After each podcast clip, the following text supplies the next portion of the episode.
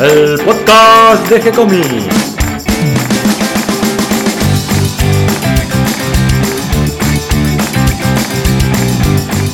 Muy bienvenidos a un nuevo episodio de G-Comics, el podcast donde hablamos de todas las técnicas necesarias para realizar un cómic, cómo dibujar un manga y todo el conocimiento requerido para dibujar esa historieta que tenemos dando vuelta en la cabeza.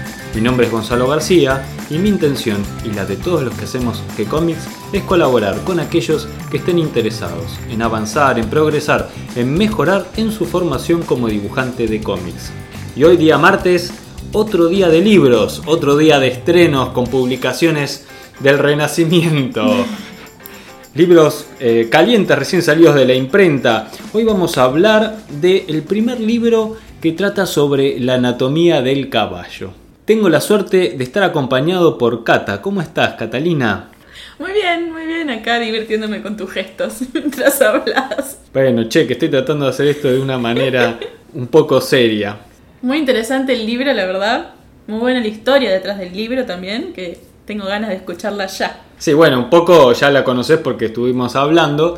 Pero bueno, ya vamos a ir para ese lado, porque primero quisiera que veamos qué estamos publicando hoy en G-Comics. Hoy Un poco es de día la historia de G-Comics. de la historia, ¿te parece? bueno, la historia es muy breve porque tiene apenas unos meses, pero sí podemos decir que hoy día martes publicamos una nueva página de las tiras de D&D, las tiras de humor del maestro Alberto Saichan, que son muy diferentes a, A la las de los jueves. Claro, los jueves también subimos página del maestro Alberto Saichan, pero en este caso de la serie Bronx, que es una historia en blanco y negro muy diferente a estas tiras en color de humor que publicamos los días martes. Así que son como eh, Los, dos, los contrastes del mismo dibujante. sí, los dos rostros del maestro Alberto Saichan. Después, ayer tuvimos a Milena, un manga de acción, bien shonen, bien Pulenta, pulenta. como decimos acá. y, lo- y los miércoles también tenemos otro manga. El, el miércoles es nuestro día, Pulenta. El miércoles es el día pulento donde tenemos dos series a falta de una. Claro. Y tenemos los superhéroes y los héroes medievales. Por un lado, el vigía que dibuja y escribe nuestro superhéroe Nico Urich ahí luchando entre la facultad y el arte del cómic, estudiando filosofía por un lado y filosofando sobre los superhéroes por el otro. Y además tenemos un manga Recién salido del horno. dibujado por Felipe Colman, conocido también como Feli White, la serie Down que estrenamos la semana pasada. Esta semana seguimos subiendo de a una página por semana a partir de ahora hasta completar la serie, ¿no? Exactamente. Salvo que nos entusiasmemos demasiado y subamos de a más O nos páginas. confundamos.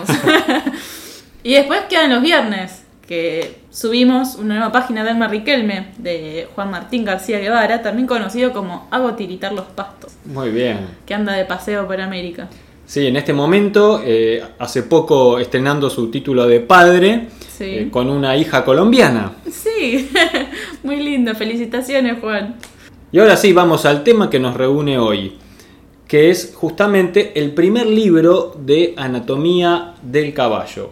Recordemos un poquito cómo es el contexto histórico de este momento. Estamos en pleno renacimiento y eh, vuelve la atención sobre el ser humano. ¿no? Durante el medioevo había un gran interés por lo espiritual, había como un momento histórico en cuanto al desarrollo de la tecnología la humanidad eh, se detuvo en el tiempo, como que dejó de progresar, no hubo grandes avances ni, ni en ciencia ni en tecnología, sino que se afirmaban los conocimientos de la antigüedad e incluso algunos que se habían perdido, justamente cuando aparece el Renacimiento, se rescatan, ¿eh? se rescatan conocimientos de arquitectura de la época de los romanos y de los griegos, conocimientos de matemáticas, se empieza a progresar en la astronomía y también en el conocimiento de la medicina.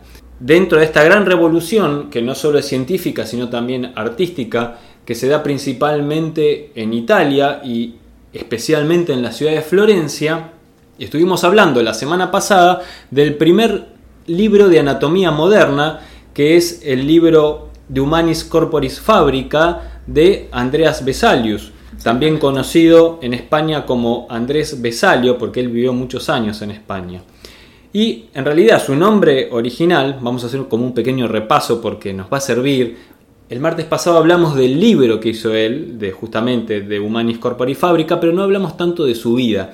Entonces me gustaba, como para introducirnos en este tema de la anatomía del caballo, profundizar un poquito más en los antecedentes que vienen por el lado de la anatomía en el ser humano. Y aquí es donde tenemos el protagonismo de Andreas Vesalius. Su verdadero nombre era Andries van Wessel o algo parecido.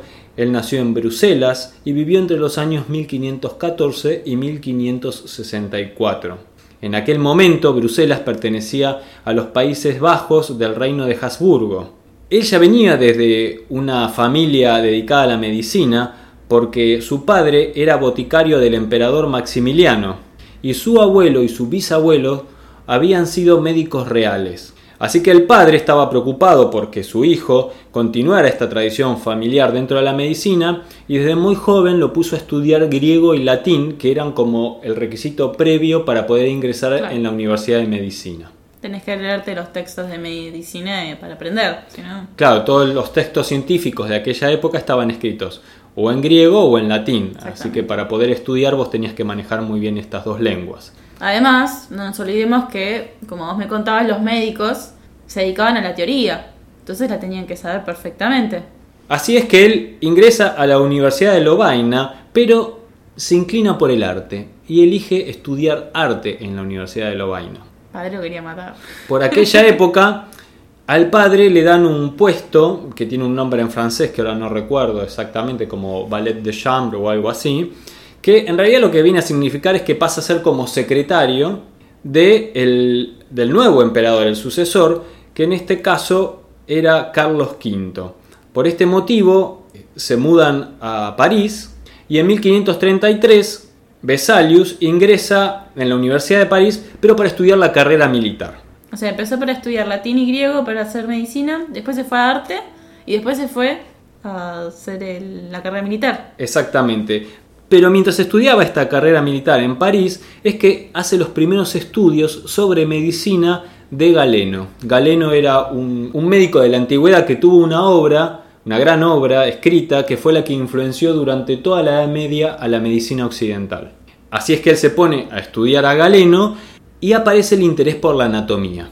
Así que él se dedica a investigar los huesos. Todo esto mientras está en París. Pero luego hay una guerra entre el imperio romano, no me acuerdo cómo se llamaba, entre, entre los países de esta zona y Francia, y entonces él vuelven de, Francia hacia, hacia Italia, y después de pasar por Venecia, él termina ingresando a la Universidad de Padua, donde finalmente se doctora en medicina. Es un alumno brillante, tan brillante que a la semana de haberse recibido, se postula para el cargo de, de cátedra. en la cátedra, De, cirugía y anatomía y está la impresión que, que logra en el comité que lo evalúan que inmediatamente lo nombran a cargo de esta cátedra en la Universidad de, Padua. Así que bueno, enseguida empieza a tener prestigio y éxito como médico, eh, viaja por Italia, entre las personas notables que, a las que asiste, uno es el Papa Pablo IV, pero lo importante de Andreas Vesalius es el sistema que él propone para el estudio de la anatomía. Totalmente revolucionario. Sí, porque en esta época, por un lado, estaba el médico, que conocía toda la teoría, qué era lo que había que hacer y sabía, eh, tenía todos los conocimientos científicos. Después, por otro lado, había un cirujano barbero, que era el que se encargaba de cortar y hacer las operaciones. Deshuesar y cortar. Exactamente. Y por otro lado estaba el boticario, que era el que se encargaba de administrar los medicamentos. Esto no le parecía correcto a Andreas Vesalius, que él proponía que esas tres partes de la medicina debían estar reunidas en una sola persona, en el médico, y que el médico debía aprender anatomía haciendo él mismo la cirugía, practicando él mismo disecciones. Así que él en sus cursos planteó un sistema revolucionario que consistía en que los alumnos directamente ellos hicieran las disecciones sobre los cadáveres para aprender el funcionamiento de la anatomía. Es un poco como el dibujo, ¿no? Saber solo la teoría no, no, ayuda mucho. Si claro, faltaba la parte práctica. Lo que pasa es que hasta ese momento, durante todo el medioevo, la disección humana estaba prohibida o era muy mal vista. Así que si bien era un método revolucionario, no dejaba de ser eh, controversial. Eh, y tuvo que enfrentar muchas resistencias del resto de los médicos. Además, como si esto fuera poco, él con sus investigaciones empezó a descubrir que algunos conceptos que se daban por sentados que eran así, que venían desde Galeno, eran conceptos cerrados. Y entonces empieza a plantear algunas diferencias con eh, algunos de los principios de la medicina que había planteado Galeno. Bueno, no hay que olvidarse que Galeno los estudios los hizo sobre primates, no los hizo sobre humanos. Claro, ese fue otro de los temas que él planteó ya enseguida como una gran diferencia, porque justamente también en la época de Galeno estaba prohibida la disección de humanos, entonces él para el estudio se dedicó a la disección de primates, de monos, que le parecía que eran lo más parecido al ser humano. Lo que pasa que hay varias eh, funciones del sistema de los animales que son diferentes en el humano. Entonces él colabora en una nueva edición de los libros de Galeno y empieza a desarrollar su propio texto a partir de investigaciones y de su propia práctica eh, haciendo disecciones sobre cadáveres. Práctica literal. y así es que en 1543 se traslada hasta la ciudad de Basilea, en Suiza, para publicar esta obra que él había estado preparando. Él no repara en gastos para, para producir este libro y va a visitar al imprentero Johannes Oporinus, que era en aquel momento el que tenía la maquinaria más desarrollada en cuanto a tecnología de impresión. Así es que hace esta primera obra que se llama De Humani Corporis Fabrica, de la que hablamos la semana pasada y de la cual pueden descargar la obra de 1555 en versión digital. Última edición. Última edición, sí. Que bueno, justamente fue la última edición que hizo él, porque fue la segunda edición corregida y él estaba preparando una tercera edición, se sabe porque encontraron un volumen donde hay apuntes eh, hechos por él mismo sobre eh, sobre los textos, corrigiendo, claro, eh, pero que esa obra nunca llegó a ver la luz. Así que justamente la última edición es la de 1555. Eh, una característica muy importante de esta obra y que empieza a ser revolucionario para la época, en parte gracias a los cambios que hay en la tecnología de impresión, es que cuenta con muchas ilustraciones, o sea, la enseñanza empieza a ser más visual. Y aquí es donde empiezan a tener un papel muy importante los artistas. Y es donde empieza a mezclarse y vamos llegando a donde queremos. Sí, la mezcla de arte y ciencia. Tengamos en cuenta, como ya dijimos, que Vesalius había estudiado arte, o sea que él tenía un sentido estético del asunto, no solo médico o científico o anatómico. Y evidentemente lo, lo consideraba importante. Él ya había hecho un, pequeño libro propio, una publicación, que se llamaba Tabulae, Tabulae Anatomicae Sex. No sé cómo se dirá en latín, pero bueno, eran unas tablas, unas láminas eh, sobre eh, anatomía justamente, que incluía también la parte sexual del ser humano. Y estos trabajos él los había realizado con un artista que había conocido en Venecia, un ilustrador que se llamaba Johann van Kalkar, que era de la escuela de Tiziano.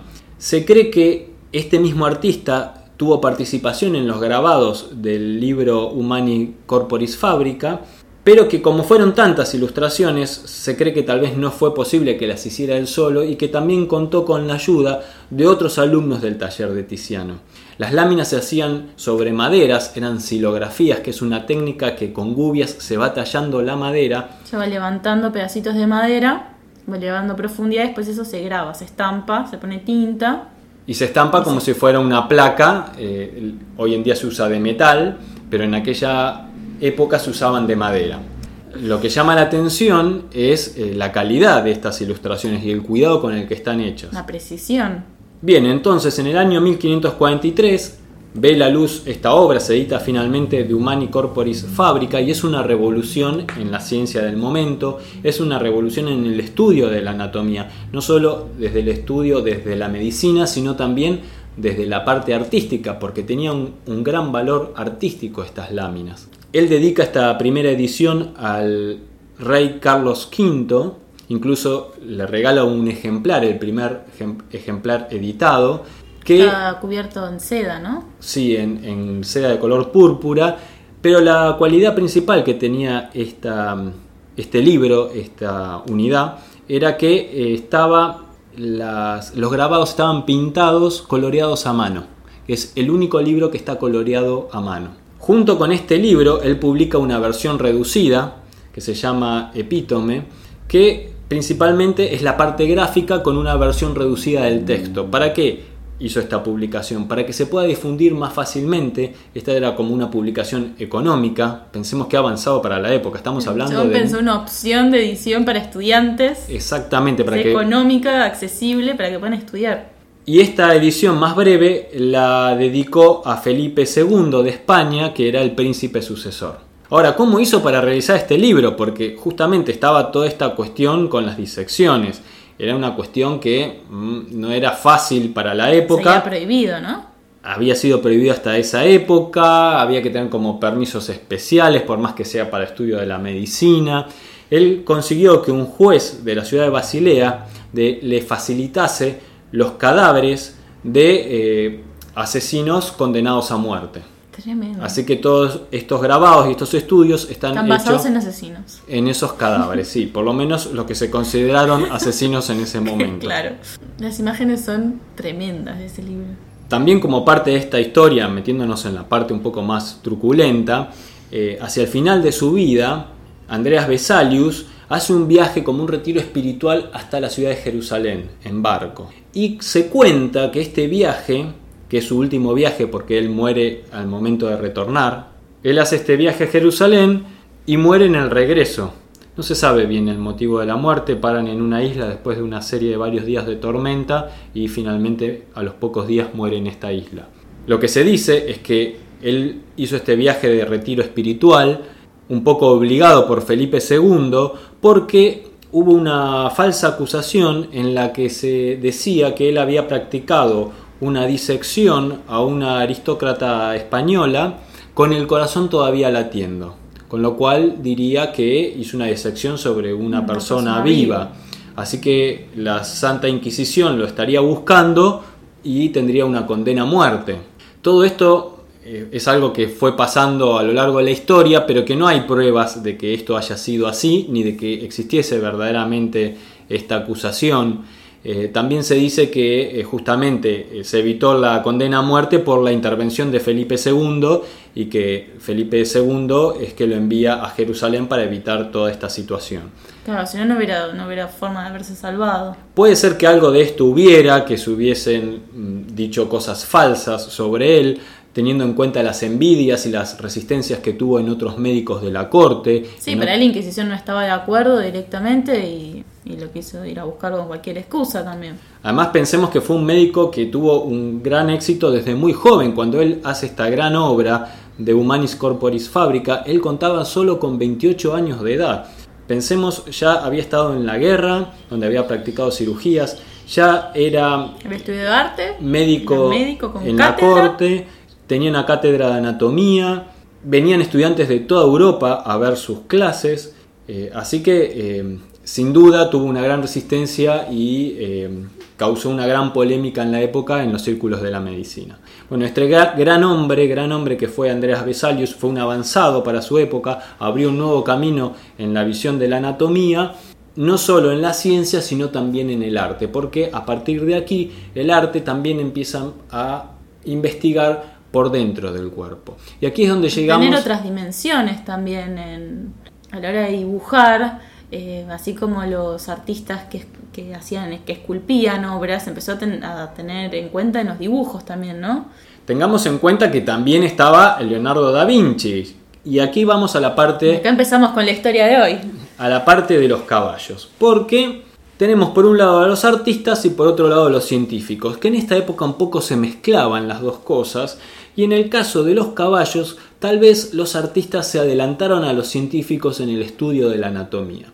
Lo cierto es que había ap- aparecido este libro de, Corporis Fabrica y no se podían quedar atrás en la investigación del resto de los animales.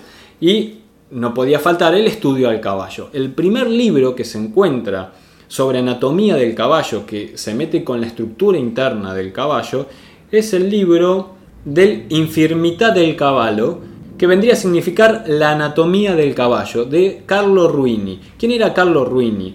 Carlo Ruini era un jurista y senador de Bolonia, que a los pocos años de su muerte se publica bajo su nombre esta obra que lo que muestra principalmente son disecciones de caballo, muestra cómo es todo el sistema interno del caballo, cuáles son sus órganos internos, muy al estilo de lo que había sido de Humani Corporis Fabrica. Este los huesos, los músculos, los órganos, todo. Exactamente. Pero del hombre, del caballo. Claro, y este libro es de 1598, pensemos que la segunda edición del libro que estuvimos hablando de Anatomía del Hombre es de 1555, que la obra original es de 1543, estamos hablando de unos 50 años después. Sale este libro sobre el caballo, que consta de dos partes. Una primera parte son 74 silografías con disecciones del caballo, como les estaba diciendo. Recordemos que las silografías son estas planchas de madera que con gubias se van cavando y formando los dibujos. Hacia el final de esta primera parte hay tres vistas de un caballo desollado, es decir, sin la piel, que está al trote. Tres vistas como si girásemos alrededor del caballo. El caballo siempre en la misma posición. Y tiene una segunda parte que trata sobre enfermedades y la alimentación del caballo, que es una parte muy pobre, con escasa información. Entonces, la pregunta es, ¿cómo hizo este hombre, que era jurista y senador, que no se dedicaba ni al arte ni a la veterinaria, para hacer este libro tan detallado sobre la anatomía del caballo? Y sobre todo... esta... su muerte. Claro, y sobre todo estas últimas tres vistas del caballo, que no tienen nada que ver con la primera parte de las disecciones. Son dibujos muy precisos sobre anatomía de un caballo, como si fuera una estatua de la, por la que giramos alrededor. Y aquí es donde viene el asunto. ¿Y cuál es la teoría? Bien, una teoría podría ser es que este caballo está copiado de estudios del caballo hechos por Leonardo da Vinci en los años anteriores. Hay varias referencias sobre este tema. Giorgio Vasari fue un biógrafo de la época, eh, contemporáneo a Leonardo da Vinci. Tengamos en cuenta que en esta época también estuvo viviendo Miguel Ángel, Sócrates, eh, Rafael y otros grandes artistas que no solo vivían en la misma época, sino que además vivían en la misma ciudad y se cruzaban. Eh, hay anécdotas. ni un poquito. hay anécdotas de encontronazos entre Miguel Ángel y Leonardo da Vinci, que si bien Leonardo da Vinci parecía que no tenía ningún problema con Miguel Ángel, Miguel Ángel era más joven que él, sí eh, Miguel Ángel tenía algunos recelos con respecto a, Leonardo da Vinci. Lo pintaba desproporcionado. Incluso en una. Eh, ellos tuvieron el encargo de pintar una iglesia y a uno se le había asignado una pared para que haga el mural. un mural era de Leonardo da Vinci y del otro mural enfrente estaba Miguel Ángel, así que se tenían que ver la cara todos los días, por lo menos se debían tener que saludar. Es que para ahí en realidad era un mural entre los dos, pero no se aguantaban y tuvieron que hacerlo. No, no, no, cada uno tenía una pared y era inevitable la competencia porque eran dos monstruos de la época en el arte, dos de los más grandes, imagínate, compitiendo a ver, claro, cuál hacía el mejor mural. Y lamentablemente estos murales no se llegaron a concretar, pero sí se hicieron los estudios. Los dos estuvieron trabajando en el lugar haciendo los estudios en carbonilla para estos dos murales, sobre cartón o, cartulina. Fueron tan destacadas estas dos obras que sirvieron para estudio y aprendizaje de alumnos durante varias décadas posteriores. Lamentablemente los originales de estas obras ya no se conservan porque eran cartón, se, arruinaron, se destruyeron, se perdieron, pero sí han quedado copias que fueron haciendo distintos alumnos eh, a lo largo de los años. Pero volvamos al tema del caballo. Leonardo da Vinci iba a realizar una estatua en honor al duque Ludovico Sforza, pero esta estatua que emprendió la quiso hacer tan gigantesca que se le vino abajo. O sea, la estructura no estuvo bien fuerte. Y este fue uno de los temas por los cuales eh, Miguel Ángel, cuando quería hablar mal de Leonardo da Vinci, decía que todas sus obras se venían abajo. Literal. Claro. En el caso además que Miguel Ángel, además había sido arquitecto, participó en la construcción de las defensas de la ciudad de Florencia y que hacia el final de su vida eh, tuvo a cargo eh, la catedral de, mm, creo que es la Catedral de San Pablo, ahora no me acuerdo exactamente, pero eh, una gran catedral y él estuvo a cargo de la construcción de la cúpula. O sea que era muy bueno como arquitecto. Sosteniendo cosas. Construyó puentes, eh, sabía del sostén de las obras e incluso en sus grandes obras eh, que hizo talladas, por ejemplo, el Miguel Ángel, uno está acostumbrado a ver las fotos del Miguel Ángel. pero es enorme. El Miguel Ángel es una obra de una sola pieza. No, tanto no, pero tiene por lo menos 3, metros y pico de altura eh, aquí en Argentina tenemos la suerte de tener un calco de la obra original. Un calco es una figura que se hace en yeso en base a moldes que se hacen sobre la obra original, o sea que es, justamente un calco exacto que incluso hasta se notan los golpes en la piedra en esta copia en yeso. Es una obra impresionante, uno la puede ir a ver en el Museo de Calcos de mm, la Cárcova, mm, que está ahí sobre la avenida Brasil, frente eh, al monumento de Lola Mora, el monumento que realizó Lola Mora. Eh, bueno, en esta escuela donde está este museo, una, una escuela de bellas artes, está este calco y uno puede ver lo impresionante de esta obra. ¿no? O sea, no solo era eh, tallar, sino que había que poder sostener esta obra, subirse a esta obra, y además hay que tener en cuenta que estos hombres trabajaban a mano, que todo eso fue tallado a mano y que además era muy joven. Tenía 20 algo de años cuando realizó esta obra. O sea, estamos hablando en estos casos todos de gente muy joven, de un talento enorme y que por casualidad, o no sabemos por qué, vivían todos en la misma época y en la misma ciudad. Es impresionante realmente. Mira, algo de la atmósfera. y bueno, Leonardo da Vinci se dedicaba a inventar obras que ninguna se sostenía ni funcionaba muy bien. Bueno, pero él quiso hacer esta estatua y para realizar esta estatua y esto consta en los escritos de Giorgio Vasari, él realizó una figura, primero a escala, más pequeña, de un caballo, donde él estudió la anatomía del caballo. Y además hubo un libro con los estudios a lápiz que hizo él sobre la anatomía del caballo. Y si uno tiene en cuenta los estudios que hizo de anatomía humana, Leonardo da Vinci, hay que suponer que los estudios de anatomía del caballo eran tan detallados como este. Lamentablemente, la obra del de la figura está perdida, la estatua se perdió y también se perdió el libro. Y aquí es donde vienen las eh, conjeturas, porque es posible que este hombre, Carlo Ruini, haya tenido en su posesión estos originales y haya copiado los dibujos de Leonardo da Vinci. Esa es una de las teorías que hay dando vueltas por ahí. Pero hay otra posibilidad.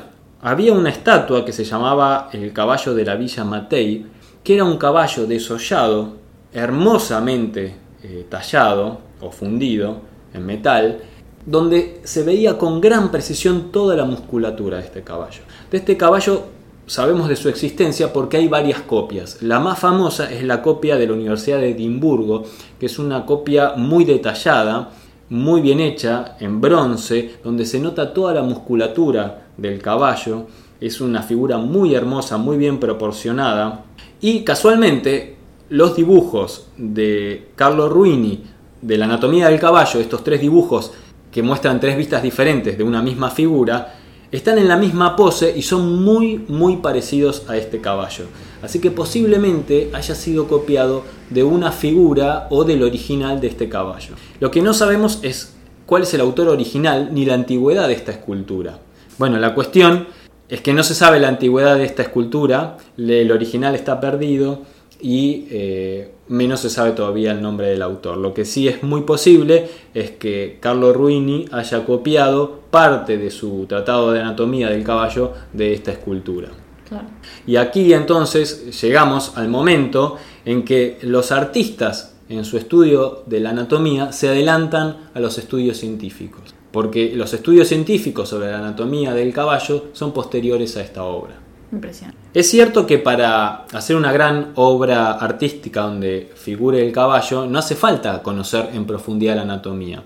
Muchos de los antiguos artistas hicieron grandes obras donde figuran caballos maravillosamente resueltos y no tenían estudios profundos de anatomía porque en definitiva era importante la parte exterior. Pero en el caso de nosotros los dibujantes de historieta, donde tenemos historietas que aparecen muchísimo, los caballos como son los westerns o los horse comics, esos cómics eh, sobre historias de caballo con equitación que son muy famosos en el norte de Europa, o cualquier eh, historia medieval, o incluso, por ejemplo, El Zorro, dibujado por Alex Todd. Todos o hablando fantasía heroica. O fantasía heroica, claro, ahí está, por ejemplo, lo de Torgal, aparece Torgal andando a caballo. La figura del caballo aparece mucho en la historieta, hay que saber dibujarla bien, sobre todo en determinados géneros, como dijimos, no es por para nada fácil. Claro, por ejemplo en el western como los caballos de Giro, de Blueberry, que son impresionantes. Bueno, pero para poder dibujar estos caballos, donde no los podemos estar copiando todo el tiempo de la realidad o basándonos en fotografía, porque es bastante difícil conseguir todas las poses de los caballos que necesitamos dibujar, requerimos para todo esto de un buen estudio de anatomía, y aquí es donde entran los libros de anatomía de caballos, de cual el primero es La anatomía del caballo de Carlo Ruini, y este libro es como el que marca la cabeza con respecto a todas las obras posteriores y es el predominante hasta fines del siglo XVIII donde aparecen los nuevos estudios de anatomía del caballo que ya vamos a ver en próximos episodios. Bueno, espero que todo esto les guste, espero que te haya interesado, Cata. Sí, me encanta. A mí me parece algo muy difícil dibujar los caballos. O me quedan cabezones o con el cuello gigante. Y por más que uno no, no vaya a dibujar nunca más el interior del caballo, es muy importante el conocer la forma que tiene para poder después caricaturizarlo, digamos, moverlo como una plastilina. Primero tienes que saber qué forma tiene. Entonces es muy importante a la hora de dibujar animales saber cómo es su estructura, desde los huesos hasta la anatomía muscular y después ponerle la piel, el pelo, cómo se mueve. En el caso de los caballos hechos caricatura, tenemos eh, los maravillosos dibujos de Uderzo en Asterix que dibujaban muy muy bien los caballos. Tenemos el caso de Morris con eh, Lucky Luke o Lucky Luck, que también dibujaban muy bien los caballos, un western con humor, pero donde aparecen todo el tiempo los caballos. Y aquí en Argentina tenemos el caso, por ejemplo, de Paturucito, con su caballo Pampero. O tenemos los westerns de eh, Arturo del Castillo, muy bien dibujados. Y después tenemos un gran dibujante de animales, sobre todo de caballos, que es Carlos Roume.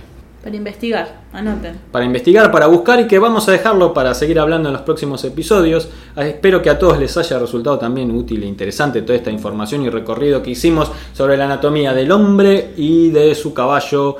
En la Edad Media. en la Edad Media, el Renacimiento hasta siglo XVIII. Les contamos un poco de linterna entre Leonardo da Vinci y Miguel Ángel.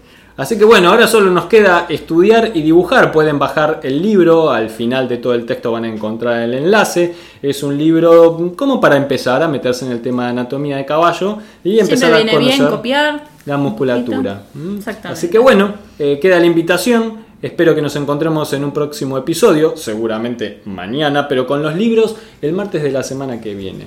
Les doy la bienvenida a todos los que se sumaron en el día de hoy y gracias a todos los que nos comparten en sus redes sociales y ayudan a que cada vez seamos más. Recuerden que pueden leer los cómics en nuestro sitio web de gcomics.online y que si les gustó este programa pueden darnos un me gusta, escribirnos una reseña, ponernos las estrellitas que nos merecemos. Nos pueden escribir a través del mail o si lo prefieren desde nuestra página en Facebook. Les responderemos... Twitter, también tenemos Twitter. Tenemos 15 seguidores, pero. vamos sumando, vamos sumando de a poquito. Eh, también tenemos un Patreon, no se olviden. Tenemos un Patreon, por favor. Escríbanos, escríbanos que les responderemos siempre con alegría. Las propuestas son bienvenidas. Continuaremos publicando nuevos episodios. Gracias y hasta la próxima. Gracias, Cata. Gracias a vos.